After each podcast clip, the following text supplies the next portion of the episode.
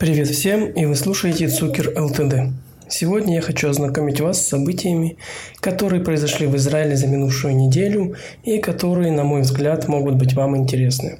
Итак, одна из э, первых, на мой взгляд, интересных э, новостей это то, что министр здравоохранения Ницан Горовиц согласился с генеральным директором Минздрава профессором Нахманом Ашем и старшим должностными лицами министерства доктором Эльрой Прайс и профессором Заркой не продлевать положение указания, обязующего носить маску на международных рейсах. Таким образом, обязательство носить маски на прибывающих и вылетающих из Израиля рейсах будет отменено при условии одобрения Кнессетом 23 мая 2022 года в полночь с воскресенья по понедельник по израильскому времени.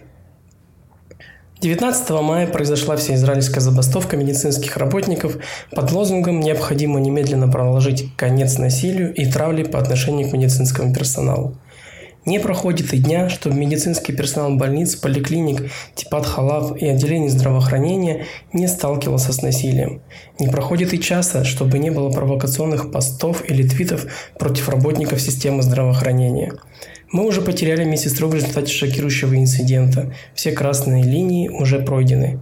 Медицинский персонал изо дня в день, час за часом справляется с тяжелейшими нагрузками, проявляя беспрецедентный профессионализм и выполняя свою миссию. Мы все прошли через сложные периоды благодаря слаженным действиям общественности и исключительной самоотверженности медицинского персонала. Нет никаких причин, чтобы медицинские работники, которым мы все аплодировали на балконах, должны стать объектом насилия, травли, оскорбительной лексики и постоянной угрозы для них самих и их семей. Если вы думаете, что нападки на медиков встречаются редко, только когда вы читаете о них в прессе, вы ошибаетесь. Оно здесь рядом каждый день. Можно критиковать, можно спорить, но те, кто применяет насилие к врачу, кто угрожает медсестре, кто пишет подстрекательный пост или твит против медработников, поднимает руку на всех нас поднимают руку на тех, кто бережет наше здоровье. Это не характерно для большинства израильской общественности, но те, кто выбирает эту кривую дорогу, хватит, довольно. Нельзя допустить, что это насилие стало обыденным. Мы не должны оставаться равнодушным. Давайте остановим это вместе, заявили медицинские работники. На минувшей неделе в мировых средствах массовой информации стала появляться новость о новом недуге – обезьяньей оспе. Министерство здравоохранения Израиля сообщает, что мужчина в возрасте 30 лет поступил в больницу Ихилов с симптомами, вызывающими подозрение на обезьянью оспу, после контакта с носителем этой болезни за границей. Пациент находится в хорошем клиническом состоянии и был госпитализирован для завершения расследования. Минздрав проводит эпидемиологическое расследование и согласовывает с больницей Ихилов. Передача клинического образца в биологический институт для подтверждения диагноза. Судя по информации, поступающей от властей стран, где в последние дни было обнаружено много больных, большинство из них мужчины из ЛГБТ-сообщества, но и не только они. Минздрав призывает тех, кто вернулся из-за границы, у кого появилась лихорадка и пузырчатая сыпь, обращаться к лечащему врачу. Минздрав продолжит информировать о развитии событий.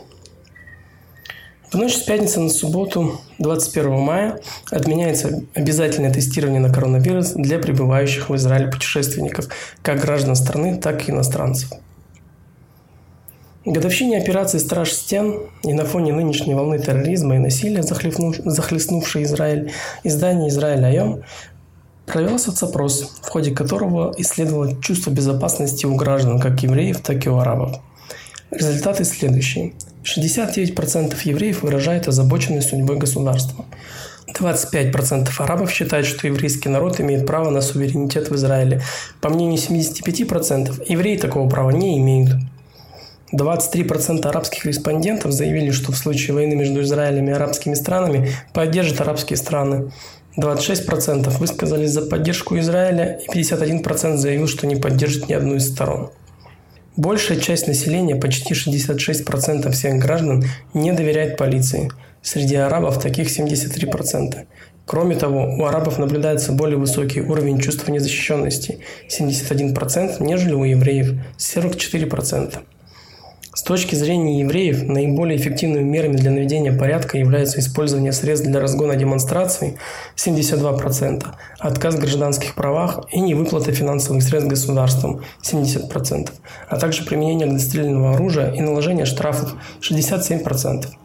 Среди арабов ужесточение наказаний и наложение штрафов получили низкую поддержку – всего 28%.